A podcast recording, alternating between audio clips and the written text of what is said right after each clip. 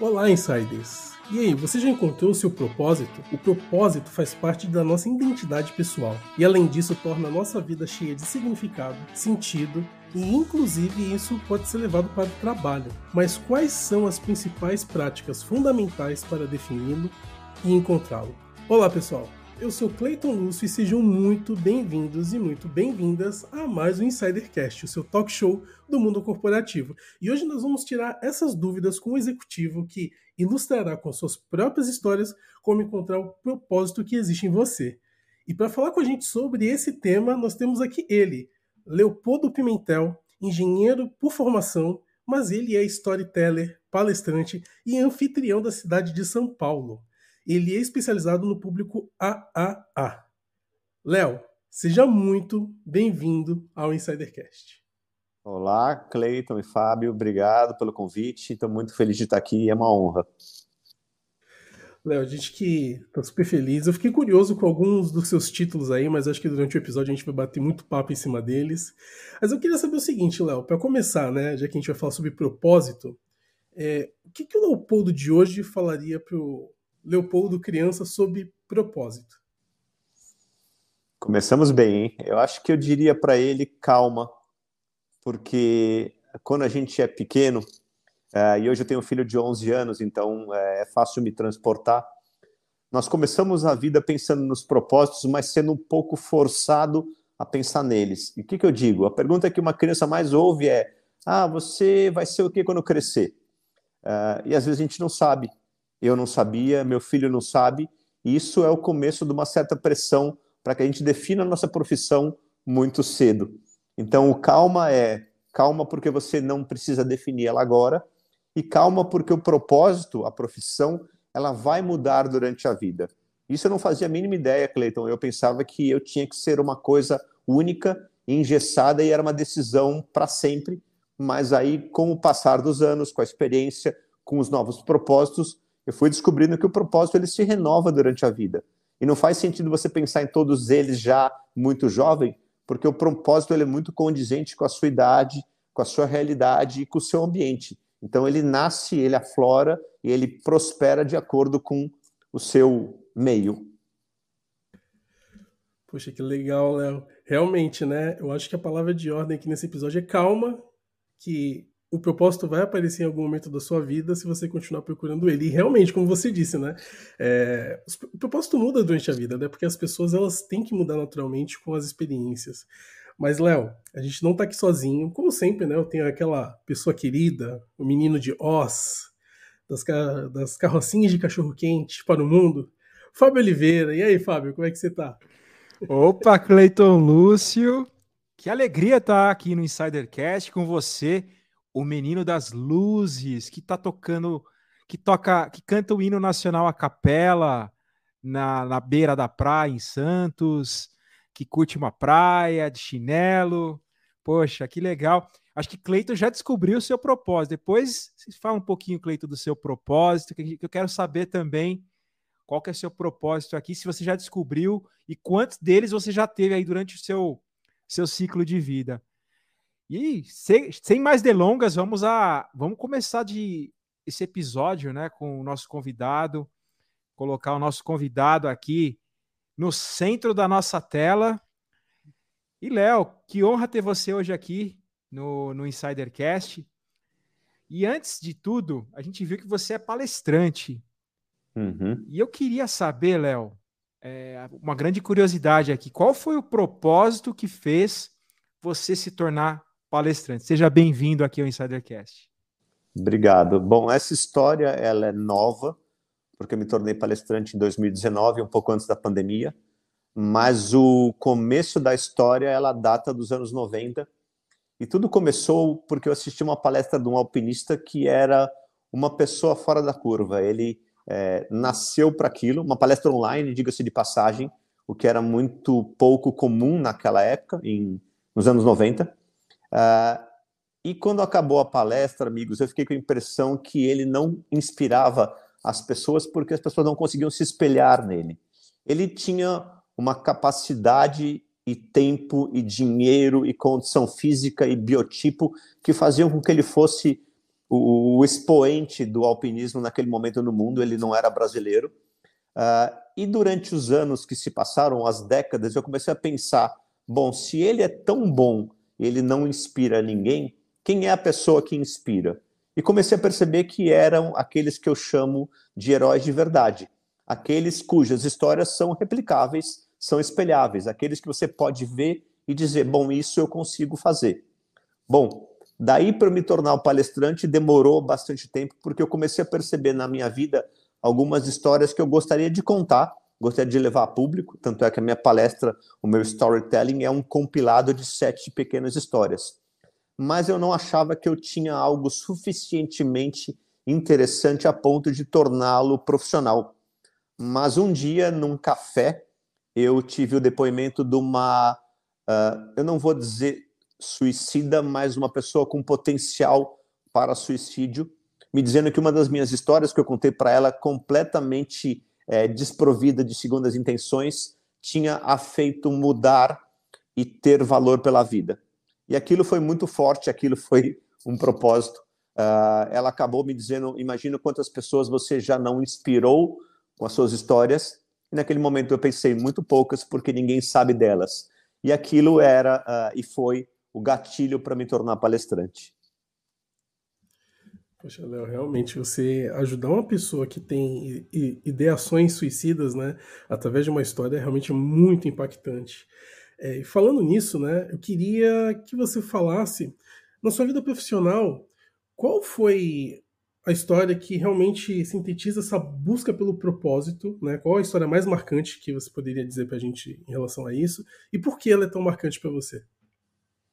Olha, eu, eu diria para vocês que é justamente a palestra, porque é, você buscar por um propósito, bom, na infância, como eu falei, é quase que inerente. Você nasce e, e, e cresce pensando o que eu quero ser quando crescer. É uma pergunta que é, vaga pelo imaginário de qualquer criança, mas quando você pensa em ter um propósito novo aos 54 anos, que é a minha idade, e no caso aos 50, quando eu me tornei palestrante, você faz uma série de considerações. Primeira é, bom, eu tenho ali uma zona de conforto, eu tenho uma remuneração legal, eu sou conhecido pelo meu mercado. Então, para que que eu vou me expor? Para que que eu vou partir para uma coisa, para um, um, um local onde eu nunca habitei? é, como é que vai ser esse processo e vale a pena. Então, acho que quanto mais velho você está, mais experiente, mais você tem coisas a considerar. A família, o filho, o status, o, o posicionamento e até mesmo o teu físico. Será que eu estou fisicamente bem para né, me colocar numa nova empreitada, para buscar um novo propósito? Então, todas essas, é, essas condicionantes elas acabam pesando bastante e eu ainda uh, sofro delas. Eu sofro uh, o, o, o, como é que eu vou dizer, o, a, as pessoas tentando me dissuadir do meu propósito de ser palestrante por não entender por que, que eu quero e tenho um novo propósito com essa idade. Muitos acham que isso é uma falta de propósito, ter vários propósitos na vida. É muito engraçado porque é muito ambíguo mas é muito desafiante.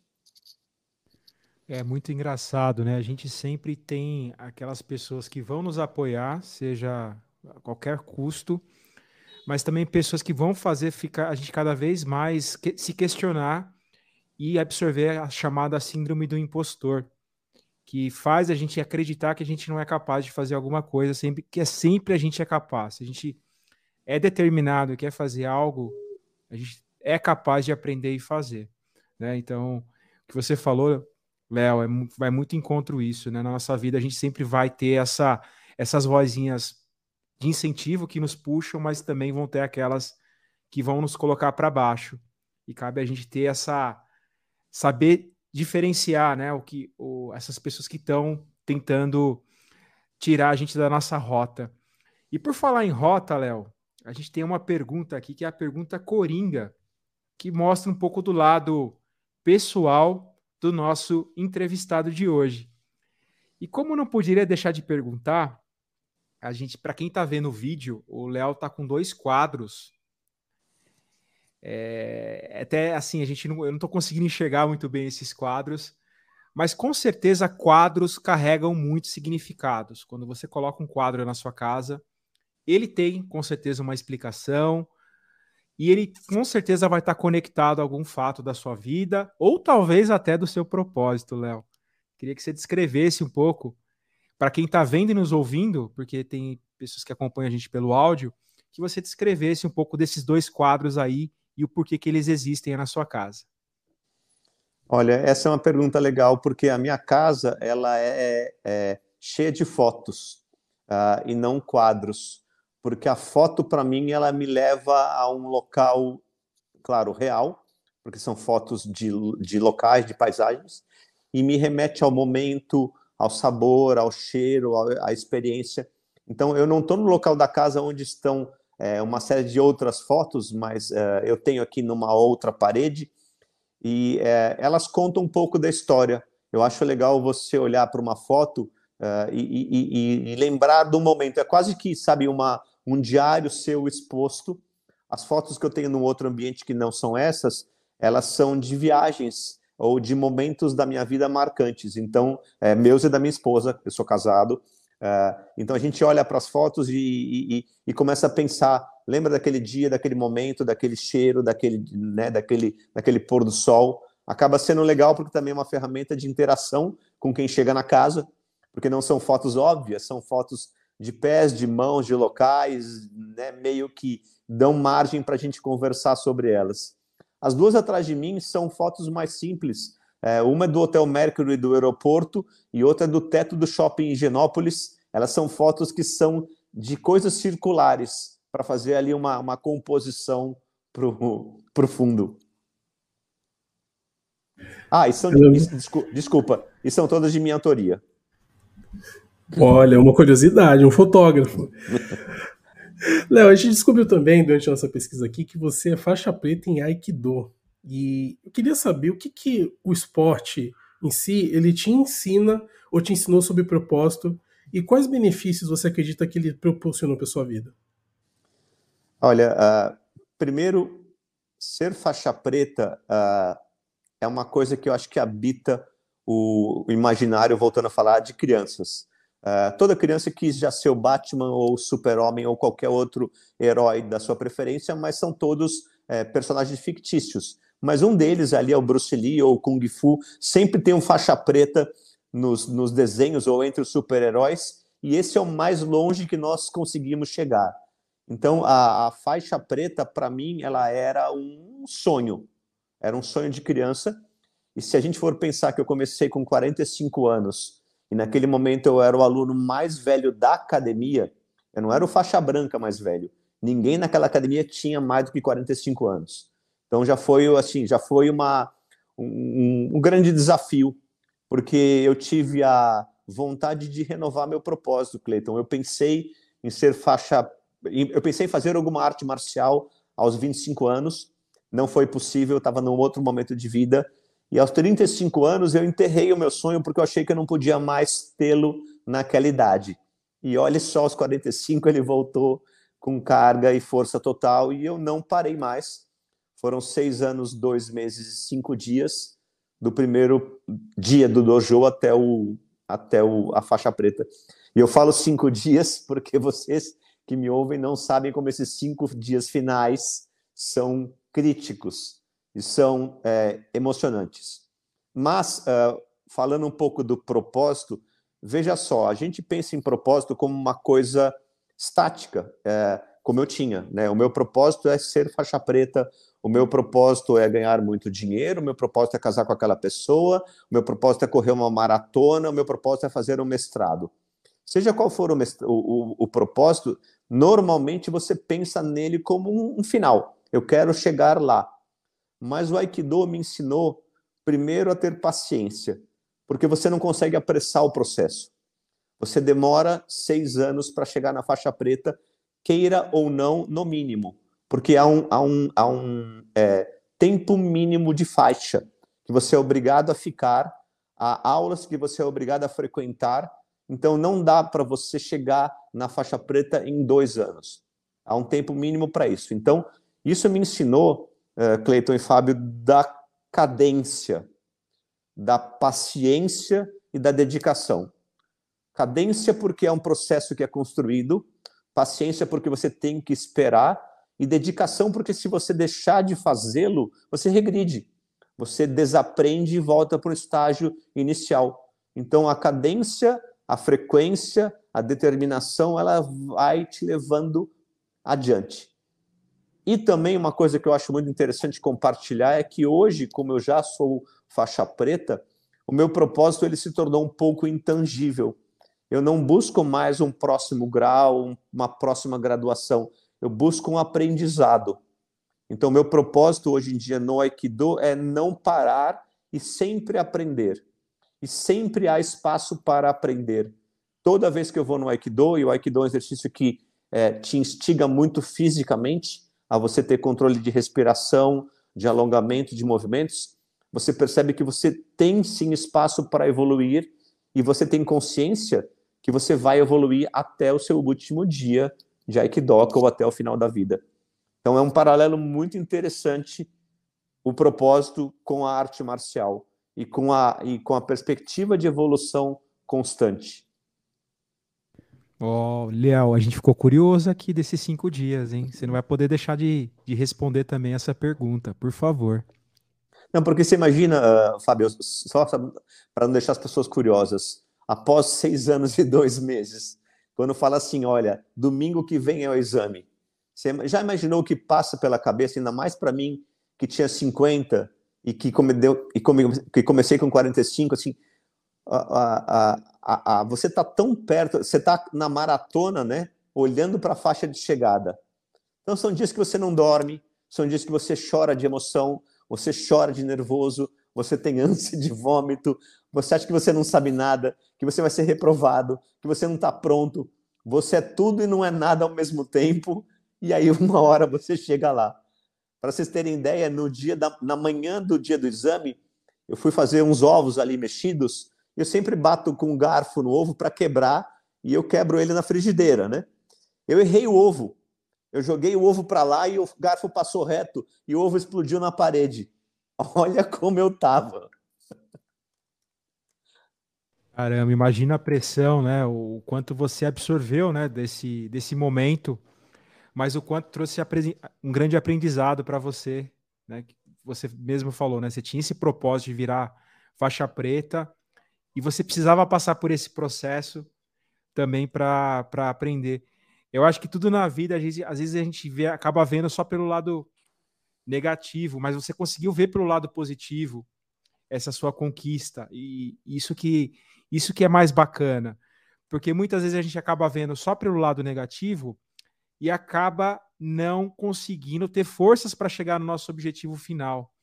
Então isso que você passou, Léo, serve de inspiração para muita gente. E tem uma coisa que serve de inspiração, Léo, que são os trabalhos sociais. Né? Muita gente encontra seu propósito ao acolher alguém que precisa. Pode ser uma pessoa, pode ser um animal, mas fazer o bem. Né? Isso é um exercício que todos deveriam fazer, se, se já não fazem, porque isso realmente abastece e energiza a alma. A gente ter utilidade nesse, nesse microcosmo planeta Terra é também ajudando o próximo. E a gente descobriu, Léo, que há quase três décadas você tem uma ação, você participa de uma ação com um grupo de amigos, né, chamada Natal for All, que é uma, uma ação que você distribui brinquedos para crianças carentes no Natal.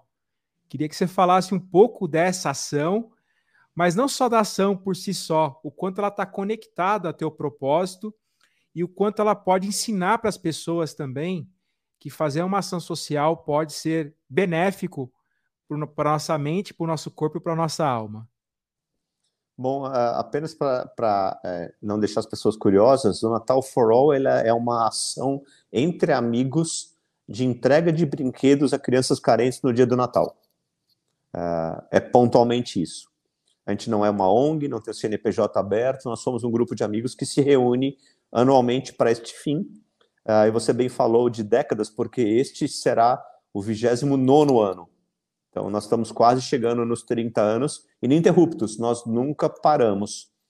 Uh, o porquê do Natal for All, eu acho que é uma questão de privilégio, Cleiton e, e, Fábio. Eu sempre é, tive dentro de mim uh, a real dimensão do quão privilegiado eu era por ter nascido numa família, por ser é, são fisicamente, por ter sido, é, por ter tido acesso à informação, acesso a colégio e acesso à alimentação. Só aquilo já me fazia um, um, uma pessoa especial no mundo de desigualdades, onde bilhões de pessoas jamais teriam o que eu tive. Isso foi o gatilho. Mas o interessante é que o propósito do Natal for All é servir. Assim como eu digo que no Aikido o propósito é o aprimoramento pessoal, o conhecimento do corpo, e eu vou aprender para sempre. No caso do Natal for All, também é uma coisa que não tem um fim. O fim é sempre servir, sempre fazer o Natal de uma criança um dia melhor. E eu, uh, como fui um privilegiado, como eu falei para vocês, sempre tive a ideia de que um brinquedo e um abraço não era tão legal a ponto de mudar a vida de uma criança, mas eu fui facilmente desmistificado por mim mesmo nos primeiros anos, porque quando você chega para uma criança que não tem a menor perspectiva de ganhar nada no Natal, e você entrega um brinquedo e você oferece um abraço, você mudou o Natal dessa criança e, consequentemente, o seu também. Caramba. É... Ajudar pessoas, eu acho que nos torna muito mais nobres, né? Porque, assim, as, como o Fábio disse até na, na, na, pergunta anterior, as pessoas adoram focar no negativo, adoram focar na falta. Eu acho que não é que adoram, mas elas foram treinadas e ensinadas a ficar focando no negativo. E quando você sai dessa posição, que eu poderia até dizer de vítima, e começa a ser protagonista, ajudando outras pessoas, eu acredito que você começa a perceber que a vida tem um significado muito maior do que a gente pode conceber. E eu acho é. que. Pode falar, Léo. Não, eu só quero pegar um gancho nessa sua pergunta, que é super importante, Cleiton, porque quem ouve falar do Natal for All fala assim: nossa, mas é uma, é uma graça alcançada, você esteve doente, se curou, foi alguma coisa que você prometeu para Deus. Porque a pessoa acha que você precisa é, ter passado por uma coisa ruim para desenvolver Sim. o bem. Né? Que ele não pode ser é, feito a partir de uma, de, uma, de uma vontade, de uma benevolência das pessoas e, do, e, do, e de uma consciência do nosso lugar diante, como eu te falei, de um mundo tão desigual, né? Super. É muito comum, né? Ah, eu consegui uma graça alcançada e por isso eu faço isso. Gente, não espere alcançar graças. Na verdade, Exatamente. eu acho que a graça você vai alcançar quando você começar a ajudar outras pessoas. É muito poderoso isso. E partindo desse princípio, até queria te fazer uma pergunta, eu acho que já sei a resposta, porque a conversa se encaminhou para isso. Mas eu queria saber, Léo, é, na sua vida, qual foi a vivência que te fez perceber assim com mais clareza que era possível se empoderar através do seu propósito? Você acredita que foi ajudar essas pessoas através do Natal for All ou teria uma outra experiência que você poderia compartilhar com a gente? Olha, assim, eu já falei para vocês do meu projeto de palestrante, eu já falei um pouco do projeto de Aikido, mas acho que nada é, remete tanto ao propósito como o, o, Natal for All, porque é uma coisa que a gente é, ajuda milhares de pessoas, e se eu falar mil vezes 28, são 28 mil crianças, é, e faz um bem muito grande para nós, Cleiton e Fábio, isso é uma coisa incrível, eu sempre pensei muito no próximo e sempre levava um brinquedo para eles, mas uh, quando você volta para sua casa e senta na sua mesa para sua ceia e pensa no dia que você teve e no que você viu e na desigualdade, aí eu falo assim, a sua cidra cerezer, o seu peru, o seu tender vão ter um sabor muito maior, você vai dar muito mais valor aos, né, à sua família, aquele momento, e você muda o conceito, você muda o modo de você enxergar o mundo. Então, assim, não poderia ter propósito maior do que esse dentre, das, dentre os projetos que eu, que, eu, que eu toco e que eu faço. Léo, agora uma pergunta que a gente abriu o episódio com uma proposta, né? De fazer as pessoas refletirem um pouco sobre o propósito delas aqui mas muitas pessoas elas estão em busca. A gente está em constante busca, todos nós, apesar da gente ter o nosso propósito já definido, como você bem disse né, durante o episódio, não necessariamente um propósito, mas a gente pode ter vários. Mas muitas pessoas comentam com a gente aqui no Insidercast, ou colegas, familiares, que têm dificuldades de criar o pro, pro, saber o que quer de propósito e buscar esse propósito. Com base em toda a sua experiência, Léo, com tudo que a gente conversou aqui nesse episódio, quais dicas de ouro você daria para as pessoas que desejam procurar e encontrar esse propósito? Bom, duas, basicamente, duas macro dicas. Uh, a primeira é, é, seja realista. Você tem que levar em consideração uh, a sua realidade, a seu, seu biotipo, a sua idade. Então, não adianta eu, com 54 anos, de cismar que eu quero ser jogador de futebol profissional. Ou alguma coisa que seja inatingível pela própria circunstância ou, pela, ou pelo meu próprio biotipo, ou pela minha realidade. Então, claro, o propósito tem que ser ousado. Faz bem que, que ele seja ousado, mas ele tem que ser realístico. Você tem que pensar até que ponto aquilo não é o sonho de uma noite de verão, uma coisa que você gostaria muito, mas ela é completamente é, desconectada da sua realidade. Então, pense é, sozinho no seu quarto sobre você, sobre o seu biotipo, sobre a sua realidade, sobre as suas aptidões e escolha propósitos que sejam inerentes ou realistas. E segunda coisa também muito importante, é, não meça a importância desse propósito que você escolheu pelo tamanho dele, pela exposição que ele vai te dar, ou pelo que as outras pessoas vão achar dele ou de você. E isso é muito, muito importante, é você querer agradar os outros. O propósito tem que fazer sentido para você, não para os outros. Não é uma coisa social, é uma coisa quase que espiritual.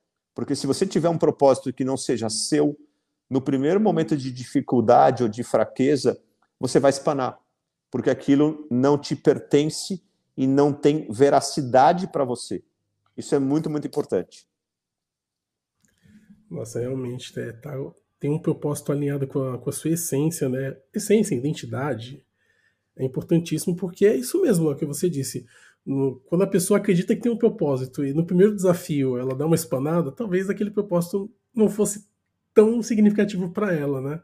É. Mas como a gente viu aqui durante o episódio todo, você contando a sua história do Aikido, você contando a, a, a, os momentos na sua vida onde as pessoas tentaram te demover da ideia de ser palestrante e você resistiu, você vai vendo que aquele propósito ele faz muito sentido e tem muito significado, né? E por isso ele deve ser realizado ou próximo de ser realizado, porque, como você disse no Natal For All, é um jogo infinito, né? A gente já fez até um episódio sobre isso, né, que é a teoria dos jogos infinitos, que a gente nunca vai atingir o objetivo, mas a gente sempre está naquela melhoria contínua, naquela melhoria contínua e chegando próximo, mas o objetivo ele sempre se afasta e assim a gente vai conseguindo se transformar no longo do processo, né? Poxa, que legal, que legal mesmo. Eu, uma coisa que eu acho importante, Cleiton, é que assim, hoje em dia uh, os jovens se comparam demais, até porque as mídias sociais favorecem esse tipo de comparação e você é, não dificilmente tem um propósito para agradar o grupo que você está inserido. Então, você participa de um grupo do colégio onde todo mundo corre, ou sei lá, vamos usar um exemplo mais simples: todo mundo pratica uh, uma, uma corrida de meia distância. E você não gosta, não é para você, não é da sua, né, do seu biotipo, mas você vai correr para ser aceito naquele grupo. E aí você vai se machucar, você vai se entediar, você vai parar porque aquele propósito não era seu, era muito mais algo que foi feito em prol dessa aceitação que você estava buscando naquele momento. Por isso que é importante que o propósito seja verdadeiro. Vocês imaginam quantas vezes eu quis parar no meu é, longo trajeto do Aikido, até porque eu não mencionei, mas eu tive dois tendões rompidos. Então eu convivi mais de dois anos com dor todo dia e com fisioterapia todo dia. E chegou no momento que eu sabia que para eu continuar, eu teria que fazer Aikido de um modo diferente, um modo compatível com as minhas limitações, porque as limitações elas tinham chegado para ficar. Se o propósito não fosse verdadeiro, Cleiton, para que, que eu ia fazer isso? Para que, que eu ia dormir com uma bolsa de gelo no, no ombro e acordar três da manhã molhado com água e morrendo de frio, porque o propósito era meu, era para mim, era verdadeiro. E por isso que foi ainda mais prazeroso quando eu alcancei. Sensacional, Léo. E seguindo essa história que você disse, eu quero te perguntar uma coisa aqui que normalmente a gente sempre pergunta para todos os convidados, né? Que é para realmente inspirar as pessoas e motivá-las a, a, realmente buscar serem pessoas melhores ou, ou né, atingirem objetivos que talvez hoje para elas sejam inalcançáveis, né? Que seria o seguinte: quais foram os seus principais desafios pessoais e profissionais? Se você puder contar uma historinha sobre eles e principalmente, o que, que você aprendeu ao superá-los? Bom, acho que assim, uh, o jogo só acaba quando termina, né? Eu ainda estou vivendo o meu propósito, uh, o meu propósito de ser um Aikidoka. Uh, hoje eu também atuo ensinando outras pessoas no nosso dojo. E, e, o Natal for All ele continua rodando e o propósito da palestra ele é vivo. Então tudo ainda está é, sendo absorvido e, e, trabalhado e melhorado. Agora, uh, Cleiton, eu, eu, acho que eu podia juntar as duas perguntas numa só. Uh, o que eu acho muito importante para mim é que quando eu chegar ali no meu leito de morte, seja com a idade que for, eu olhar para trás, eu pense assim: eu certamente não fui tudo o que eu quis ser, mas dentro das minhas limitações e dentro da minha realidade, eu fui a melhor versão de mim mesmo. Esse é o meu real compromisso comigo mesmo pensar, eu não deixei uma chance escapar, eu não deixei um tendão me machucar, eu não deixei a falta de apoio de um ano ou outro do Natal for All me inibir, mesmo na pandemia, e eu continuei com meus propósitos e fiz o meu melhor nas coisas que eu me propus a fazer. Poxa, Léo, que que mensagem que você traz aqui para gente, né? De de sempre persistir, né? O que você falou ilustra muito essa questão de só quem suporta o processo vive o propósito. Você trouxe muito bem todas as suas histórias. E eu queria fugir até um pouco da nossa pauta aqui e te perguntar se você tem alguma outra história que você gostaria de compartilhar com a gente que fez você suportar um processo para viver o seu propósito. Bom, eu morei fora, uh, e talvez seja legal dizer disso, falar sobre isso, porque eu queria muito aprender inglês, uh, só que eu estou falando de uma época uh, muito anterior a qualquer internet, e, e eu mudei para fora do Brasil sem, sem falar uma palavra de inglês, e tendo na minha mão um bilhete com o nome da escola que supostamente tinha um curso de inglês, que supostamente era gratuito e que supostamente aceitava estrangeiros em qualquer momento do ano. E quando eu pisei no aeroporto, eu descobri que eu estava sozinho num outro país, num outro continente. Eu havia pedido demissão da Ford, eu era um é, estagiário em vias de me tornar é, um, um trainee ou um efetivado, e, e aquilo foi um grande, é, uma grande busca também por propósito, uh, por por tentar me apropriar daquela situação tão inóspita e tão nova para mim. Né? Aquele é, eu, eu, brinco que eu vivia dentro de um ovo e aquele foi o primeiro dia da minha vida onde eu estava ali exposto a tudo que havia fora do ovo e não mais com a gema e a clara que eram meus amigos. É, e foi muito difícil, mas foi muito prazeroso é, e eu atingi o meu propósito. Não só eu fiz o curso de inglês é, mas eu também fiz duas, graduações, duas pós-graduações. Uh, e, e foi o começo de uma vida de propósitos após a, a formatura, mas veja, foi a quebra, porque eu também me formei como engenheiro, né? A gente falou no começo da conversa sobre o propósito da criança, a vontade de se formar, e naquele momento eu estava causando a primeira ruptura naquela linha que eu imaginei quando eu tinha 18 anos, que era eu vou ser engenheiro, quem sabe eu vou trabalhar na indústria automobilística, porque era o supra-sumo para qualquer pessoa naquela ocasião, qualquer engenheiro mecânico. E aí eu vou ter uma carreira de sucesso numa empresa e me, me aposentarei trabalhando por uma empresa automobilística com cargo X. Mas aquilo que era uma realidade tão é, indiscutível aos 18 anos, aos 23 já não era mais. Eu já quebrei o ciclo e já comecei a pensar que o meu propósito ele era diferente daquele dos 18. Então, é, só para pontuar que eu fui a cada ciclo da minha vida quebrando um pouco deste meu é, dessa minha ideia de que o propósito tinha que ser algo sólido, decidido na infância e levado de uma forma heróica, porque na verdade o heroísmo é você se questionar, se desafiar e criar novos propósitos, né? E esse é o legal da história, você sempre ter uma vida que faça muito sentido para você e que seja muito condizente com a sua realidade naquele momento. Léo, olha, a gente está chegando ao final do episódio, mas eu fiquei com uma dúvida aqui, como você comentou de lá do começo do episódio. Durante a introdução do episódio, a gente falou alguns títulos que você tem. Eu queria saber o que, que é um anfitrião da cidade de São Paulo. Você poderia contar é para a gente é. numa historinha? Bom, a, a, começamos com mais uma quebra, né, porque eu me tornei anfitrião da, de São Paulo, é, quebrando mais um ciclo e saindo de mais uma zona de conforto, iniciando algo novo a partir do zero. Uh, Clayton também foi muito é, difícil, porque foi uma, uma quebra de paradigmas. Foi um engenheiro que se tornou consultor e, e, e, no momento X resolveu que não era nada disso. Mas respondendo à sua pergunta, anfitrião ele se difere de um guia, porque o anfitrião ele cuida da pessoa. Como você é um anfitrião na sua casa e se preocupa se a pessoa está é, interagindo com outros, se ela teve ali um drink, se ela está contente, se o jantar vem logo ou não.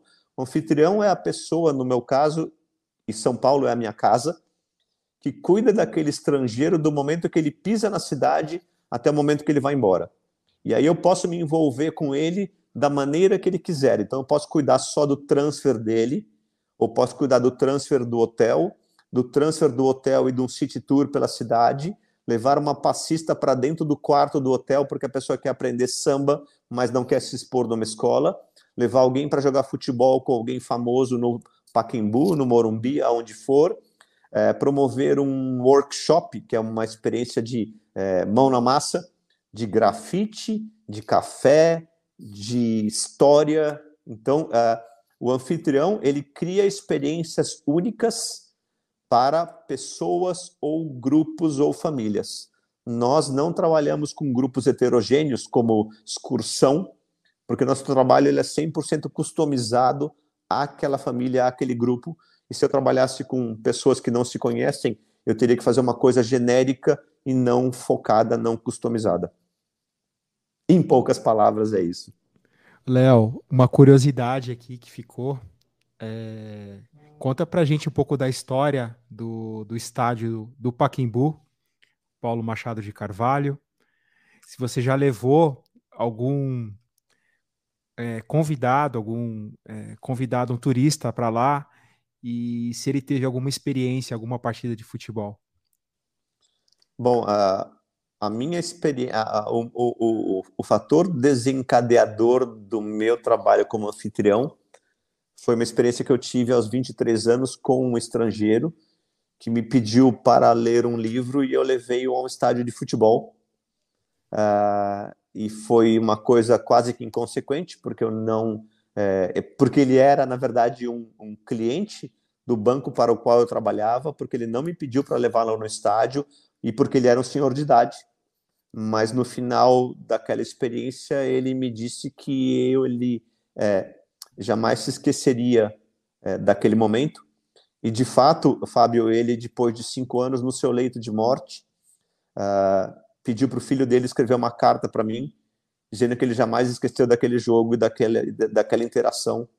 Uh, e aquilo foi uma coisa que me marcou durante 20 anos uh, o poder da gratidão e o poder da experiência, e isso foi o desencadeador do meu trabalho como anfitrião, assim como a palestra do alpinista acabou sendo um desencadeador do meu trabalho como palestrante tendo aí né, uma apimentada da minha conversa com aquela pessoa que eu contei para vocês, é, uma potencial é, desinteressada pela vida, digamos assim. Que história marcante, Léo, que você trouxe aqui desse turista que se tornou um amigo e realmente deve ter sido uma notícia para você quando você recebeu que você conseguiu marcar a vida dele de alguma forma, para você acho que não teve preço. Léo. É porque. Opa, pode, pode, pode falar, Léo. Não, eu digo porque assim, é só, só dando um pouco mais de recheio para essa, essa história, Fábio, assim, ele era o dono de um fundo de pensão. Uh, imagina quantas coisas esse cara tinha para se preocupar no seu leito de morte. E ele fez o filho dele escrever uma carta para mim, dizendo que ele jamais me esqueceu. Ele me falou uma coisa que eu também jamais esqueci, que é eu, é, porque no começo da história, não sei se eu falei isso, ele pediu para levá-lo numa biblioteca ou numa livraria, porque ele queria ler um livro sobre futebol ou um livro sobre a nossa paixão por esportes. E ele falou: ah, Eu pedi para ler um livro e você me colocou dentro do livro, e isso é para sempre. Nossa, que chega. A gente fica arrepiado de ouvir uma história como essa, o quanto você marcou positivamente a vida de uma outra pessoa. E principalmente mostra que é, às vezes a nossa felicidade está em coisas tão menores do que o dinheiro, né? São nas experiências que a gente consegue ter as nossas melhores lembranças. Muitas vezes não é nem o dinheiro que traz elas, né? Não, muito, certamente não. Muito, muito interessante isso que você trouxe, Léo. Léo, a gente está se encaminhando, infelizmente, aqui pro, pro final aqui desse episódio. Foi um episódio incrível. Assim, a gente sai daqui muito inspirado, abastecido a buscar cada vez mais o nosso outros propósitos, o nosso propósito, o primeiro propósito. E mas antes de, de ir embora, a gente queria que você deixasse um recado final e também os seus pontos de contato, redes sociais, enfim, como que as pessoas podem te encontrar aí na rede, nas redes. Bom, é, eu gosto muito de uma frase de Dostoiévski que é um poeta, escritor russo. Uh, ele diz uma coisa num livro que eu queria aqui é, parafraseá-lo. Ele fala que para voar é preciso ter a coragem para enfrentar o terror do vazio, porque é no vazio que o voo acontece. Mas o vazio é o local das incertezas. Uh, e é isso que a gente tem tanto medo, o não ter certezas. Por isso nós trocamos o vazio e o voo pelas gaiolas, porque nas gaiolas que as certezas moram. Uh, e isso significa muito para mim, porque a, a, busca pelo propósito te leva para o vazio. Uh, naquele momento você está entrando num local onde você não conhece, não tem estabilidade, não sabe se sabe voar, não sabe o que vai encontrar, mas isso é um pouco inerente à nossa vida. A busca pela, né, por sermos melhores e por termos ali uma participação é, como eu falei, da, me da melhor maneira possível. Eu acho que o propósito, senhores, é, ele, ele é um desafio. Ele nunca deixa de ser um desafio, porque é uma coisa nova. E desafios, eles nos instigam, eles nos provocam e eles fazem com que a gente sinta o sangue correndo mais forte pelas nossas veias, porque ele faz nos sentir vivos. Acho que isso que é importante. E as suas redes de contato, Léo? Opa, esqueci. Meu Instagram é Leopoldo Underline Pimentel. E o meu LinkedIn é Leopoldo S, que é Sarmento, meu nome do meio, Pimentel. Uh, e eu tenho também um site, que é um site que fala da palestra, que é Leopoldo S Pimentel, tudo junto, sem ponto, .com.br. Léo, muitíssimo obrigado pela tua presença aqui no Insidercast. Foi um papo incrível que a gente teve com você. É um episódio para a gente ver, rever, ouvir ou reouvir né, o episódio várias vezes, porque trouxe mensagens muito bacanas e principalmente, mais do que tudo, mensagens reais, com base na experiência de quem vivenciou as situações e trouxe aqui para compartilhar com a gente. Ficou de grande insight para mim nesse episódio que realmente o sentido da vida é encontrar o nosso dom. Só que realmente o que faz mesmo o propósito acontecer na nossa vida é a gente poder compartilhar com outras pessoas. E o Léo trouxe com muito brilhantismo tudo, todo esse conceito, né? Que o sentido da vida é encontrar o seu dom, sim, mas o propósito da vida é compartilhá-lo. Não é mesmo, Cleiton Lúcio? Muito obrigado pelo seu, pela sua participação. Eu que agradeço, Fábio. Léo, foi uma honra poder bater esse papo com você. Uma pessoa cheia de histórias, cheia de vivências. Dá pra perceber que, como a gente costuma dizer, tem, ele adquiriu a sabedoria na pele, colocando a pele em risco, vivenciando coisas que ele queria viver. E realmente, né, se jogando no vazio muitas vezes. E realmente, as pessoas elas buscam sempre aquilo que já é o senso comum, a resposta. E muitas vezes na sua vida, você não vai ter respostas para as coisas que você quer. Mas quando você realmente aceita o desafio de viver na incerteza, coisas mágicas e maravilhosas podem acontecer. Eu acho que os propósitos vêm e vão, como a gente conversou durante o nosso bate-papo aqui.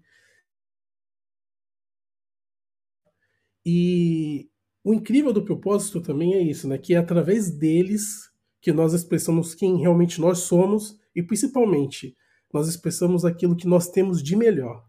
Então, por isso, Insider, o meu conselho aqui seria o seguinte: busque o seu propósito, independente do que seja. Claro, com as suas devidas medidas, até para que você não se frustre demais durante o processo.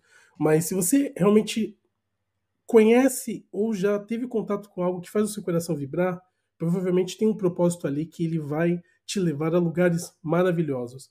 E a vida eu acho que é mais colorida quando a gente faz o que a gente realmente ama, nas devidas proporções, porque realmente nós não somos seres ilimitados, nós não somos o alpinista da palestra do Léo, é, essa é uma verdade, nós temos as nossas limitações, nós temos a vida perfeita, mas nós podemos sim ser, ser seres humanos melhores e contribuir para uma humanidade que se torne algo melhor ao longo do tempo, quando nós, possa, quando nós po possamos expressar as nossas identidades e sermos que realmente queremos ser através dos nossos propósitos. Insiders, muito obrigado por vocês que nos assistiram até aqui. Novamente, Fábio, muito obrigado. Léo, muito obrigado. E para finalizar, né, nós estamos em praticamente todas as redes sociais, como sempre, né? O Insidercast aqui no Instagram, Insidercast aqui no LinkedIn, o contato de e-mail aqui, que é o contato@insidercast.com.br. Lá você pode mandar suas dúvidas, críticas, sugestões de pauta. E para você gestor que está buscando melhorar sua comunicação, seja interna ou externa da sua empresa, seja através de marca, desenvolvendo a marca empregadora, brand experience, eu tenho outras coisas, você pode entrar em contato com a gente também no contato insidercast.com.br e lá nós podemos bater um papo para mostrar as soluções que o Insidercast tem ali a oferecer. Insiders, novamente agradeço a vocês que nos assistiram até aqui e como sempre, nós nos vemos e nos ouvimos no próximo episódio do Insidercast. Tchau, pessoal.